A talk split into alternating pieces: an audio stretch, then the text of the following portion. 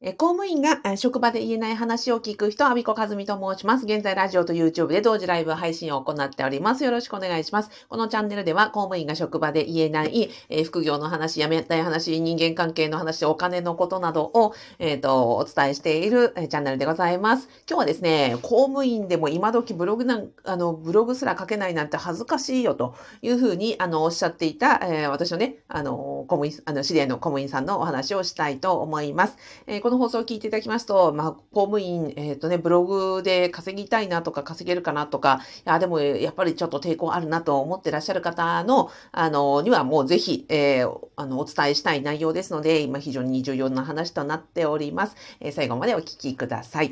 えっ、と、まずですね、この、私のね、あの、知ってる、まあ、公務員の方が、こうやってある時、あの、いや、副業をいろいろ考えてやっては、活動はしてみているものの、あの、公務員、今時ね、ブログ書けないなんて恥ずかしいから、アビさん教えてくださいよっていうふうにおっしゃられたんですね。で、まあ私もその、現役時代から、あの、ずっとブログはやっていましたし、あの、アフィリエイトもやっていて、最大は月間4万 PV のうんと、アフィリエイトで、えー、2万5千円ぐらいかな、あの、収益があった時もありました。で、いや、教えるのは構わないですよ、というふうには言ったんですが、まあ、で、実際にですね、私もブログの講座をやっていたりとか、イベントをやっていたりとか、コンサルもやったことがありましたが、現在すべて打ち切ったんですね。で、まあ、その、うん、きっかけにもなりました。で、この、で、アミさん、その、今時公務員でもブログ書けないなんて恥ずかしいよって言われて、私がどう感じたかっていうと、正直ね、イラッとした。え、なんかすごいブログのことを、なんかこう下に見てるなっていう感じがして、で、ブログすら書けないとなわけですから、あなんかこう、誰でもできることっていうふうに思ってらっしゃるんだなっていうふうに思って、なんかそのブログをね、苦労して書いてきた身としてはですよ、なんかこう、馬鹿にされたみたいな感じで恥ずかしかった、あの嫌な気持ちになったんですね。で、まあ、ただですね、それを、じゃあ、その、ブログというものを、そんな風に私がね、あの、受け止めてイラッとしたということは、これ、公務員に置き換えたら、なんか、やっぱり同じ、同じだよなって思ったんですよ。よよく、よくよく、その、公務員は、ね、あの、9時5時で終わるんでしょう、楽なんでしょう、安泰でしょう、うんと、そうですね、楽でいいよね、みたいな風潮ってあるじゃないですか。でも、ね、あの、公務員体験した人間からすればですよ、まあ、言わないけど、いやいや、そう思うんだったら試験に受かってみなよ、まずって。そんでね、公務員も1日でもいいの、1ヶ月でもやってみなよって、やってみた上で、で、合格した上で、しかもそうやってね、公務員のその大変さを味わった上で、ね、9時5時で楽なんでしょなんて言ってみなさいよって、えー、あのー、そう、やった後で思うんだったらそれは構わないけれども、やってもいない人がね、そんな、あの、こう、馬鹿にした発言をするなんて、なんかこう、うん、けしからんというか、あ腹立たしいって思い、ね、必ずその公務員だったらみんなする思いじゃないですか。え世間のこうね、バッシングに対して、あの、楽そうだよね、みたいな、いいよね、みたいな、いやいやいやいやって、あの、やって、あの、やってみてくださいよと。ね、公務員になるのがどれだけ大変か、ね、しかもなった後もどれだけ大変かってことですよって、それをね、あの、味わわずして、勝手にか、なんかこう、イメージだけで楽だよね、みたいな風に思われても、なんか、内部をね、内情を知ってる、あの、実体験としては、いや、そんなの馬鹿にしないでくださいよっていうふうに思うっていうのはあると思うんですね。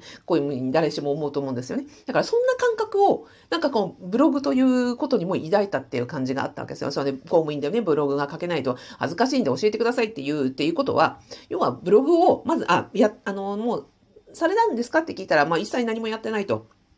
要は一文字も、あの、書いたことはないし、一箇所もアクセスしたことないっておっしゃってたんで、ああ、全くその経験値がない中で、そのブログぐらい書けないとっていうことは、その、すごく、経験値がないから下に見てらっしゃるんだなと思って、あ、まあ確かにそれは、まあ誰しも、あの、ね、公務員バッシングをする人のように、誰しもこう知らないことに対してそれをこう軽く見て、で、えっ、ー、と、なんていうのかな、そんなことぐらいできないなんて、えー、みたいな感じでこう軽く軽んじることって誰しもあるよねって思って。で、私もね、これに関してはね、すっごい恥ずかしいというか、あの、苦い体験がありましてね、このことを思い出したんですよ。私、その公務員、現役公務員時代に、えっ、ー、と、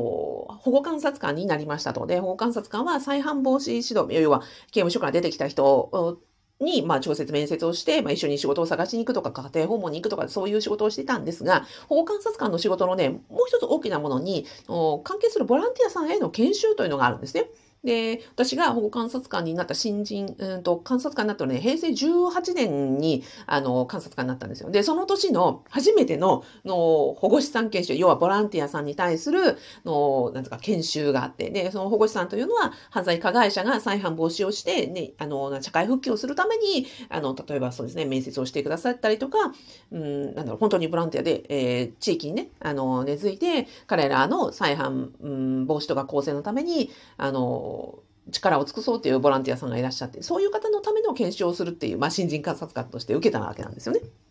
私がね、やらかしたのはね、その、研修の中で、まあ、再犯防止のためには再就職、就職活動が非常に重要だという話から、で、その、なんだろうな、まあ、いい、あの、望ましい職業と望ましくない職業の例みたいにして、私ね、パチンコ店の店員さんを何にも知らないのに、なんかこう、望ましくない職業みたいな感じで例に出しちゃったんですよ。で、要はね、あの、こう、私のね、勝手なイメージとしては、こう、ギャンブルを助長するような、あの、職場だし、な、なおかつそういうところに勤めたとて、なんていうのかな、うんと、まあ、パチンコ店って、その覚醒剤のね、売買に使われたりすることとかもあるので、薬物にも結構近くなるのでやめましょうね、みたいな話で引用したんですよ。そしたら、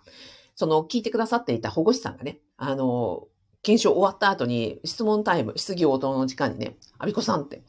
あの、私の息子は怒られたんですよ、私。えっ、ー、と、アビコさんって、あの、私の息子はねって、あの、パチンコ店の店員をしております。正社員ですと。で、アビコさんの今の話は、パチンコ店はね、望ましくない職業の例として挙げられましたけれどもって、あの、自分の息子は、で、大学ももちろん卒業して、えー、厳しい就職試験をね、合格して、で、パチンコ店の店員になりたいと言ってなりましたと。で、パチンコ店の、その、なんていうの？社員というのは非常に厳しい、あの、社員教育を受けています。なぜならば、パチンコ店というのは、ね、お金を扱うものだから、不正を働こうと思えば、ね、あの、要は従業員の、あの、モラルが、あの、なんとか、あの、低くって、不正を働こうと思えば、いくらでもどんなことでもできる職場です。だからこそ、そのパチンコ店の社員に求められるものというのは、非常にモラルが高く、その不正とかね、あの、をしないマインドが必要であり、そして、まあ、ギャンブルというようなネガティブなね、イメージがあるところだから、接客態度としても、うん、例えば航空会社で、ね、あの、キャビンアテンダントをするぐらいの意識を持って、えー、接客をするようにというふうに、要はマインドも、えー、なんですか、あの、勤務態度も非常に高いものを求められると。しかも朝から晩までね、あの、深夜営業までもあるわけなので、土日を問わず、あの、朝から早朝から深夜までね、身を粉にして働いているうちの息子はと。で、その職業をね、あなたは、あの、話からするときっとそういう実態を知らなくて言っているよねって、あの、どういう、っていうふうに、えー、質疑応答で突っ込まれたんですよ。はあと思って。私本当にそのパチンコ店の店員さんの働きぶりとか、それだけその厳しい職場であって、それだけのその社員さんたちが努力した結果が、その、何ですか？の結果である、厳しい職場であるということは知らずに、あの、もちろん体験もなく、喋っちゃったなと思って、本当にその場でね、もう大変申し訳ありませんって、もうおっしゃる通り私は全く知らずに、そういう単なるイメージだけで申し上げてしまいました。本当に申し訳ありませんでしたってもう平謝りをして、そしたらね、あの、非常に寛大な方で、あ、それ分かってくれたらいいからっていうふうにおっしゃってくださって、もちろんね、他の研修員さんたちも、あの、保護士さんたちも、あの、あ、そうだったんだねっていうふうに分かっていただいて、なんか、あ、めでたしじゃないですけど、いや、本当に、あの、そこで、ね、教えてくださってありがとうございますって言って、その研修の場は閉じたんですよ。いやー、もう新人観察官として、なんかもう、な、なんか、そうですね。こう、冷や水をかけられるというか、まあ自分のね、無知さを知らされたわけだし、自分の水草を、あの、なんていうかな、を痛感したし、自分の限界も分かったし、で、その、やってはいけないことは自分の実体験がないことを、勝手に物で想像で言うてはいけんっていうことをこの時身に染みて感じたんですね。その時に教えてくださった、本当に教えてくださってありがとうという気持ちだったんですよ。ね、だからその時のそのね、釧路合同庁舎ですよ。釧路のね、幸町の合同庁舎の、いや、4階だったかな、あの会議室のですね、のカーテンの色がなんか、ね、ちょっと緑がかったグレーみたいなカーテンの色とかね、西日が差したその部屋の様子とかも、今でも、もう、何、何年前わかんないですけどど、もう今でもありありと思い出すほど、その自分の、あの、未熟さ、自分が知らないことによって、特にその職業というのは、いや、働いてみないとわからないことっていっぱいあるわけなので、それを知らずして、で、勝手にこう、イメージだけで、こう、なんか貶めるような発言をした自分をすごい恥じたんですよね。で、で、そのことを思い出して、じゃあ先ほどの元々の話ですよ。あの、公務員でもね、あの、公務員でも今時ブログが書けないなんて恥ずかしいっておっしゃったっていうところは、おそらく、その周りにブロガーという職業の人なんていないじゃないですか。で、なんかイメージで、こうね、あの、日記を書いて、パチパチとこう、あの、パソコンに、あの、日記を打ち込んだら、そしたらそれでチャリンチャリンと儲かるみたいな。で、そういう、なんか、パソコンさえあればね、できるぐらいのことをやっていない自分も恥ずかしいし、なんかこう、なんていうブログを、そうですね、ブログを誰でも持っているような時代に自分が解説してすらしていないことが恥ずかしいみたいな思いもおありだっただろうし、まあ、その、ね、ブロガーというものの実態、ブログで稼ぐということの実態も、体感として、あの、知る機会なんてないわけなので、なあ、だからかなと思って、ああ、そっかと。だから、その、私がね、あの、新人観察官時代に、あの、はず、あの、恥ずかしいなんていうの実態もなく、その想像だけで言っていたところと、すごい似てるところがあるのかなって思ってた、なんか思い出した、あの、エピソードでした。で、実は今回のそのブログをね、しないと恥ずかしいっていうふうに言ってくださった方のことは、実はもっと、ごもっともってして、私が以前ね、そのブログに関するイベントもやったし、講座もやったし、コンサルもやったけど、今やめているっていうのはそこなんですよね。で、そのブロガー、ブログを書くって、ね、なんか誰しもやってるようで、まあ、ブログを書くというのは誰でもできますよ。だけど、これで稼ぐ。うんと、日記をね、あの、ウェブログですからね、ブログというのはもともと日記で、ウェブログの楽、楽ですから、ウェブ上で日記を書いて、で、それ、こと自体は私全然否定するものじゃないと思ってです。ね、自分の書いたことを、あの、文章に綴り、それがね、うんと、たまに溜まっていくと自分史、自分の歴史を綴るものであったりとか、それが自己紹介代わりになって他の人とのコミュニケーションがね、で取れたりとか、自分を知っていただくきっかけきっかけになったりとか、その、ブログをやるということ自体は私ももうね、20年以上、あの、体験ありますので、それによってね、あの、土から割れる経験値とか、あの、人間、広がる人間関係っていうのはものすごい豊かなものもあってのは知ってます。ただ、その趣味としてブログをやることと、じゃあブログで稼ぎ始めることと、そしてブログ一本で生活していくことっていうのはもう全くなんていうのかな、異次元の世界で、まあ、例えるならば、スポーツを、野球を、ね、趣味で野球をやっている、あの部活で野球をやっている、えっ、ー、と、リトルリーグの子と、それから何ですかね、野球を教える、なんか監督業ができる人と、それからね、うん、野球で一本で食べていけるプロ野球選手とか、その監督とか、なんですか、うんと、チームのね、コーチみたいな人とのレベルの差ぐらいがあって、だから今回、そのブログが書けないと恥ずかしいっておっしゃってるのは、まあ、なんか素養としてブログがやりたいなっていうところもあるし、で、あとはその稼げるというイメージが、そのプロ野球選手レベルまでの人って見、見当たらないと思うんです。いかがですか？ブログを書いてる人たくさんいますよね。で、あなたの周りもいらっしゃると思います。で、私も今までね、個人でブログをされてることが少なくとも多分1000件以上は見てると思います。で、じゃあその方のうち、ブログを書いてる1000人のうち、じゃあ1円でも収益化できた人ってどのぐらいかっていうと、私の感覚で言えば、まあ3%いないんじゃないかなと思います。それだけ、あの、1円を稼ぐ、ブログで1円を稼ぐことって非常に難しい。それはなぜかというと、の中身にもよるんですね。中身にもよるし、そのセールスライティングの知識とか、キーワードの知識とか、SEO の知識とか、そういう専門知識が必要だし、じゃあ自分が売りたいと思う、その、なんか記事の構成とか、サイトの構成とかも、あの、なんか日記を超えてる職業としてやる以上はそこも必要だし、でそれをあの続けていって、まあ、本当にそれだけで一本で食べていくというのは、あの、なんですか、ライバルは企業であったり、企業、あの、大企業であったりとか、その専業ブロガーとかがしのぎ合う世界で、まあ、プロ野球みたいなもんですよ。というところで、えー、食べていけるというレベルになるので、ブログを趣味でやることと、そこで1円稼げることと、プロ野球に、プロブロガーになることってもう本当に乖離があるわけなんですよね。じゃあ、そのプロブロガーの人って見たことあります？私ね、二人しか見たことないです。だから1000人以上のブログをやってる人を見ていて、二人レベルなわけですよ。で、多分一般の人はブログだけで食べている人って会ったことないですよね。だから、そのプロ野球選手に知り合いがいますかっていうふうに言われたら、多分あんまり普通知ってる人っていなくないですか？現役プロ野球選手であなたの知り合いいますかっていうのは多分あんまりいないと思うんですよ。それぐらいと同じぐらいの非常に難易度が高いレベルだっていうことなんですね。なわけです。で、じゃあ、あの、ブログで収益化できてる人、生で見たことありますかって言ったら、どうですか？周りにいらっしゃいますか？あんまり見たことないと思うんですよ。私知ってるだけで、まあそうですね、うんと、現役公務員さんでも、うん、私が知ってるだけで3、4人ぐらいかな。いらっしゃいます。でもそれでもね、母数が1000人以上を知ってるわけですから、それから考えても非常に難易度が高い世界なわけですよ。と考えると、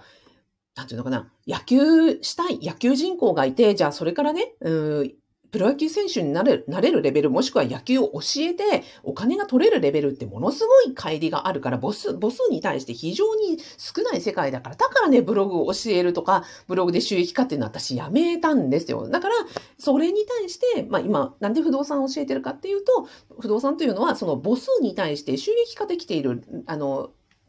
なんですか、確率が非常に小さい。でも知り合いでね、大家さん知ってる人いませんか？家賃収入してる人いませんかって言ったら、きっと皆さん周りに一人や二人や、ね、家賃収入得てる人知ってるはずなんですよ。えー、まあ、知らない、カミングアウトしてない人も入れればですね、もっといらっしゃるんですね。なので、大体皆さんに聞くと、いや、実は親がやって、昔やってましたかとか、友達がやってるって言ってましたとか、うんと、あ、そういえば、あの人も家賃、そういえば、あの、大家さんでしたみたいな人が、ポロポロポロポロ思い浮かぶはずなんですよ。ということは、プロブラ、プロブロガーは見たことはない。で、プロ野球選手の知り合いはいない。でも、大家さんって実際に、ね、それが兼業か専業かはともかくとしてですね、周りにいますよね。で、で、それはなんでかっていうと、シミュレーションという、そのエクセルシートを入れれば、これ、この物件を買ったらこのぐらいね、あの、収益が出るとか、これは買っちゃいかんとかですね、そういうのにちゃんと、あの、誰でも収、なんですか、計算ができる世界なので、例えば、プロ野球選手になれるかどうか、プロブロガーが、プロブロガーになれるかどうかっていうのは計算ができないけど、不動産ってそれ計算ができるんですよね。だから、確率も高いし、えっ、ー、と、母数も、母数に対してそれがね、あの、収益化できる人数の割合が高いから、だから私、あの、他の副業全部、まあ、いろいろやりましたけど、でもそれって教えられるけど教えなくて、なんで不動産って言ったかっていうと、実はそういうところにつながるっていうところなんですよね。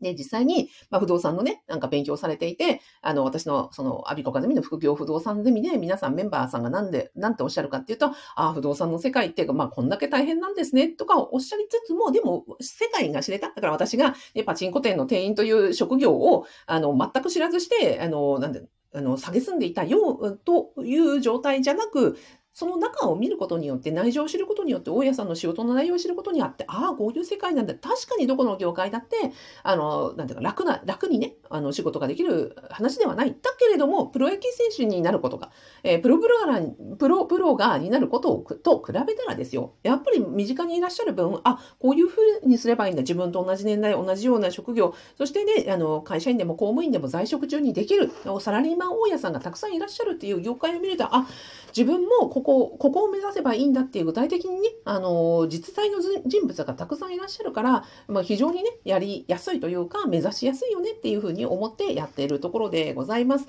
はい。あの、今ね、ご案内いたしました。あの、アビコカズミの副業不動産ゼミ、あの、今の話聞いてね、もし、あの、あ、そっかと、ブログと不動産が何何が違うかっていうのをお伝えしたと思うんですね。だから確率として全然違うということを、実際に稼げてる人と、あの、それを職業にできている人の悪い合からすると、不動産っていうのはめちゃくちゃ近いんですよ。今の生活と非常に近いということが、ま伝わったかなというふうに思います。で全く知らない、あの、知らない、職業を知らないということが一番、あの、なんていうのかな、うんと遠いのであって、まあ、少しね、覗いてみるだけでも全然違うと思いますので、まあ、よかったら、えー、無料動画セミナーをやっておりますので、えー、動画の概要欄とラジオの説明欄に、えーと URL 載せてますので、よかったら見てみてください。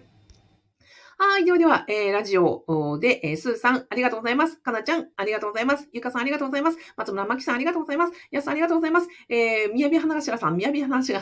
花頭さん、みやび花頭さん。二人で、えっ、ー、と、みやびさんとやすさんと、なんかこう、ね、お互いに、あの、ラブコールをこう、で、会われてますね。いいな。えー、たけさん、こんにちは。ありがとうございます。みずさん、ありがとうございます。管理栄養士、ままさん、ありがとうございます。かなこさん、ありがとうございます。はい。あ、かずみさん、ありがとうございます。笑っちゃいました。ボタンを押し間違えました？ボタンを押し間違えたの？そうなの？ちょっとわかんないけど。全然私の方には何も間違えてません。はい。というわけで、今日もありがとうございました。金曜日、えー、午後、えっ、ー、と、半日ですが、えー、午後も良い日になりますように、今日もありがとうございました。